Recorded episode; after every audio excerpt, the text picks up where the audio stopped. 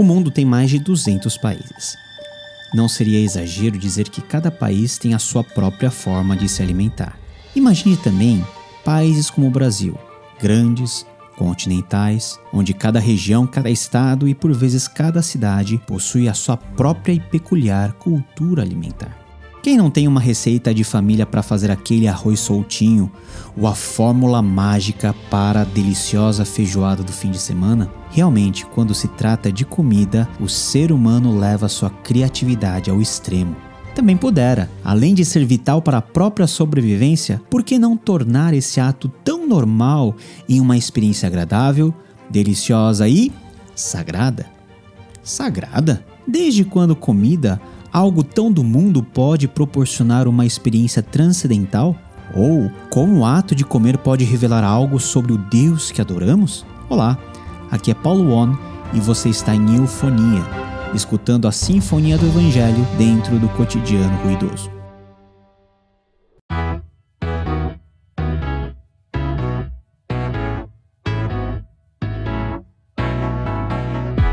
Sou a segunda geração de coreanos aqui no Brasil. Meus olhos puxados e fenótipo oriental sempre denunciaram a minha identidade. Sou brasileiro de nascença, mas com a cara inquestionavelmente coreana. Meus avós vieram para o Brasil em 1975 e a mesma cultura culinária daquele tempo se perpetua até hoje em nossas mesas a comida coreana. A família Won, desde sempre, manteve o costume de comer a boa comidinha da nossa terra de origem. Atualmente, por causa do fenômeno cultural do K-pop, é chique comer comida asiática, mais especificamente comida coreana. Aliás, o quanto os doramas têm promovido Hangul ou seja, a culinária coreana, não está escrito. Do kimbap, que a Woo Young-woo, personagem da série do Netflix Uma Advogada Extraordinária Come, até o chapaguri, uma gororoba de lamen que aparece no filme O Parasita, a comida coreana virou produto de exportação patrimônio da humanidade. Mas em meados da década de 80 e 90, as coisas não eram assim.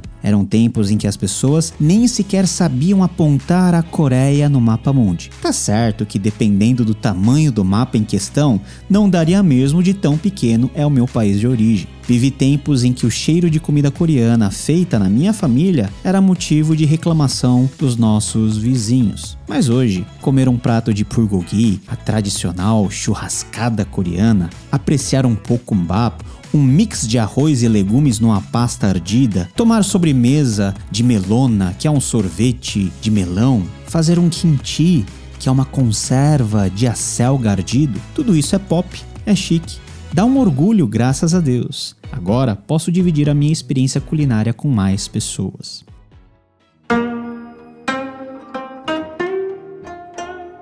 Vendo a cultura alimentar mais que milenar coreana, muitas coisas me deixam intrigados e perplexos. Afinal, comida é cultura e alimentação é história. A pimenta, por exemplo, tão presente na mesa dos coreanos em diversas formas, como condimento, mas também como alimento principal, the main dish, entrou na Península Coreana em um passado não tão distante. Alguns dizem que foi em meados do século XVI com a invasão japonesa durante a dinastia Joseon. Outros advogam que os coreanos já apreciavam a pimenta antes, por influência da própria China continental. Não sabemos porque os registros não são tão abundantes assim. O que sabemos é que os coreanos não vivem sem pimenta. A pimenta caiu como luva dentro da tradição alimentar coreana devido sua combinação com uma outra forma de se fazer comida, no caso de se preservar os alimentos, a fermentação. O kimchi, uma conserva apimentada de acelga, a versão coreana do chucrute alemão e na minha opinião uma versão melhorada, tem sido um alimento peculiar coreano por muitos séculos. Você pode perguntar, por que, que os coreanos comem comida comida fermentada? Boa pergunta. Era para preservar os alimentos em uma época em que não se tinha refrigeração artificial. A alternativa era salgar os alimentos e os deixar fermentar em grandes potes de terracota, muitas vezes enterrando-os no chão nos períodos de inverno. Era a forma de se consumir vegetais em tempos frios. Mal sabiam eles, os meus ancestrais mais distantes, que a fermentação produzia bactérias benéficas, os tais os lactobacilos, que preservam e ajudam na flora intestinal humana. A pimenta pimenta do kimchi veio como uma adição posterior que fez com que uma mera conserva de vegetal salgada fosse alçada à categoria de manjar dos deuses. A fermentação não era apenas para o consumo vegetal. Por meio da fermentação, os coreanos desenvolveram um jeito de suprirem suas necessidades de proteínas. A fermentação de grãos, como a soja, e a criação de pastas fermentadas possibilitou uma maneira de se ingerir proteína em um país em que não havia carne animal suficiente para todos e o consumo dessa carne era, em muitos casos, privilégio das elites. Mais uma vez, a pimenta entrou no cenário para tornar esses insumos fermentados ainda mais gostosos.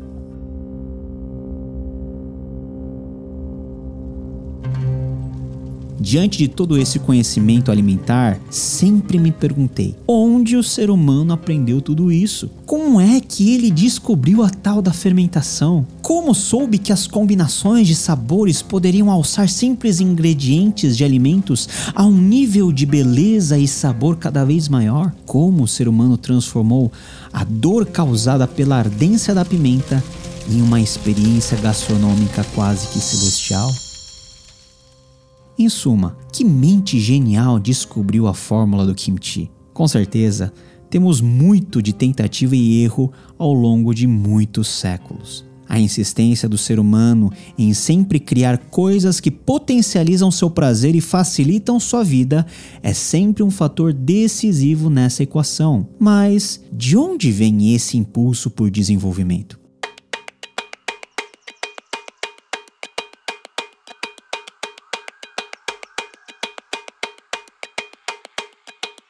Eu gosto de comer de tudo, sabe? E por mais que meu paladar seja coreano desde o meu nascimento, a comida brasileira e as variações múltiplas dos sabores regionais do nosso país me fascinam. Desde o tucupi com jambu do norte, passando pela Maria Isabel do centro-oeste, do virado a paulista da minha terra natal, até o glorioso churrasco do sul, a diversidade da nossa culinária levanta sérias suspeitas se isso é algo meramente humano ou divinamente dirigido.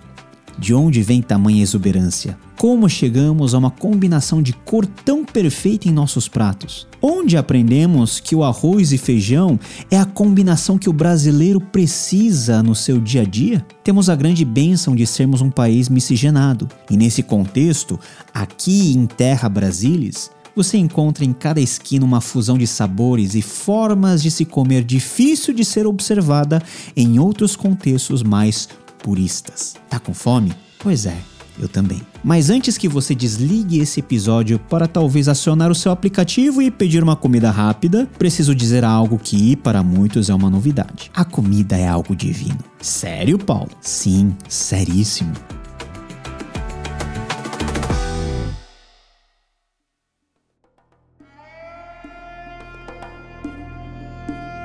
Desde a criação, Deus havia estabelecido o próprio jardim do Éden como grande fonte de alimentos. Deus nos fez com a capacidade de comer e comer bem. Jesus fez vários milagres com comida e ele era chamado de comilão e beberrão pelos religiosos não por causa do seu jejum, presumo. De acordo com Gênesis 2, 9, o Senhor Deus fez nascer do solo todo tipo de árvores agradáveis aos olhos e boas para o alimento. Note que esse negócio de comer primeiro com os olhos é ação deliberada de um Deus que visa o nosso prazer, tanto visual como também no olfato e no paladar. Mais tarde, o próprio consumo de carne entrou no cardápio do ser humano. No tempo do Antigo Testamento, o ato de ir ao templo e sacrificar um animal também implicava, em alguns casos, participar de um banquete, onde a própria vítima sacrificial era sacrificada e também servida para ser alimento daqueles que estavam lá adorando a Deus.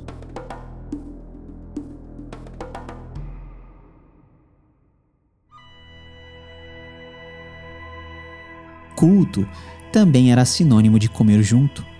A demonstração pedagógica final do amor de Cristo, a Eucaristia, também está relacionada à mesa. O Cordeiro Pascal entregou aos seus amigos pão e vinho. Enfim, passaríamos horas e horas falando de comida na Bíblia.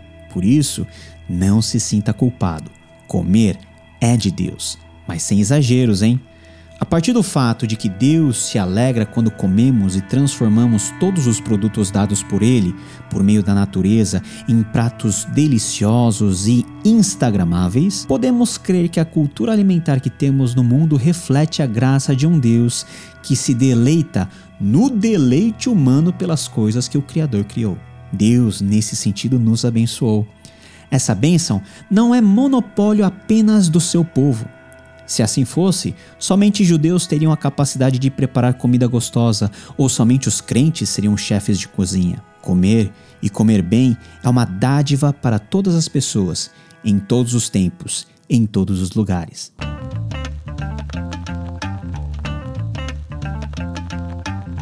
Teologia dá nome a esse favor amplo de Deus: graça comum. Wayne Gruden, teólogo americano, define a graça comum da seguinte maneira: é a graça de Deus pela qual ele dá às pessoas bênçãos inumeráveis que não são parte da salvação.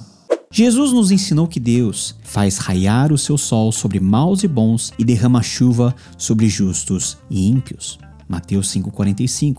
Ser iluminado pelo sol ou se deliciar com um belo sorvete de limão não nos salva, mas ainda assim é bênção de Deus. Pera lá, então existem bênçãos de Deus que não necessariamente desembocam em salvação? Sim. Por quê?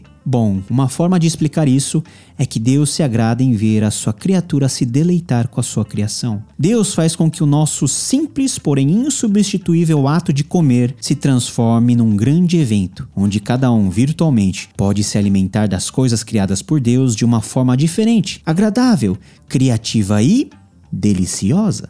Essa mesma graça de Deus, que quando o assunto é fomentar a criatividade humana, se espalha pela produção cultural que temos: música, artes, esporte, filme, da próxima vez que você estiver à mesa, lembre-se que você é a ponta final de um longo e amplo processo de desenvolvimento alimentar. O ser humano, dotado da inteligência e sensibilidade dados por Deus, fez com que um dente de alho intragável in natura fosse o toque perfeito no seu arroz, quando bem picadinho e refogado. O mesmo Deus iluminou a mente dos nossos ancestrais para transformar trigo, impossível de se comer na sua forma natural, mas que ao ser moído, sovado, nos proporciona um dos alimentos mais antigos do ser humano, o pão. Nossa mesa de refeição é um arauto sem voz da grandeza e da bondade de Deus, por meio do visual e do cheiro, do gosto e da saciedade. Desde uma simples marmita até um banquete real, tudo aponta para a graça comum de um Deus que acha graça em nossas aventuras culinárias. Tudo aponta para a graça comum de um Deus que acha graça que se alegra em nossas aventuras culinárias. Eu queria saber o gosto daquele ensopado de lentilhas que Esaú cobiçou e que fez ele vender o seu direito de primogenitura. Gostaria mesmo de sentir o gosto do vinho que Jesus transformou naquela festa de casamento em Caná da Galileia. Melhor do que qualquer Merlot Cabernet. Mas há esperança.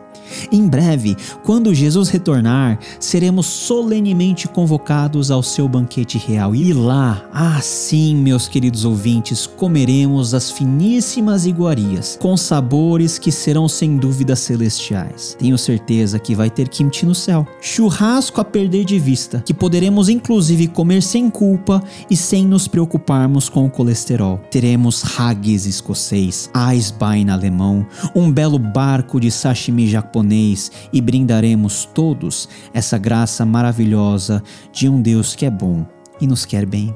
Nos juntaremos a Jesus nessa mesa, esse Jesus que prometeu oferecer o próximo banquete com a nossa presença. Faça como salmista e declare: Tu me farás ver os caminhos de vida, na tua presença a plenitude de alegria, na tua destra delícias perpetuamente. Salmo 16:11. Tá com fome? Renda-se a Jesus. O mestre nos disse: Aquele que vem a mim não terá fome, e quem crê em mim nunca terá sede.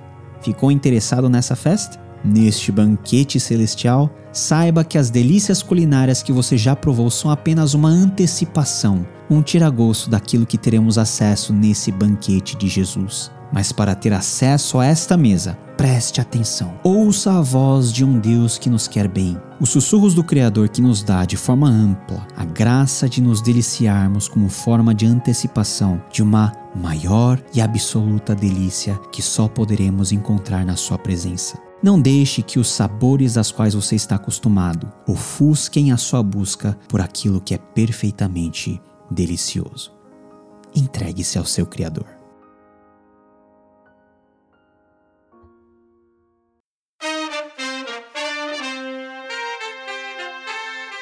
Nos avalie para que esse nosso papo não seja apenas nosso, mas de muito mais pessoas que, como eu e você, buscamos um silêncio para simplesmente ouvirmos aquilo que Jesus tem a nos ensinar. Você ouviu Eufonia, escutando a sinfonia do Evangelho dentro do cotidiano ruidoso.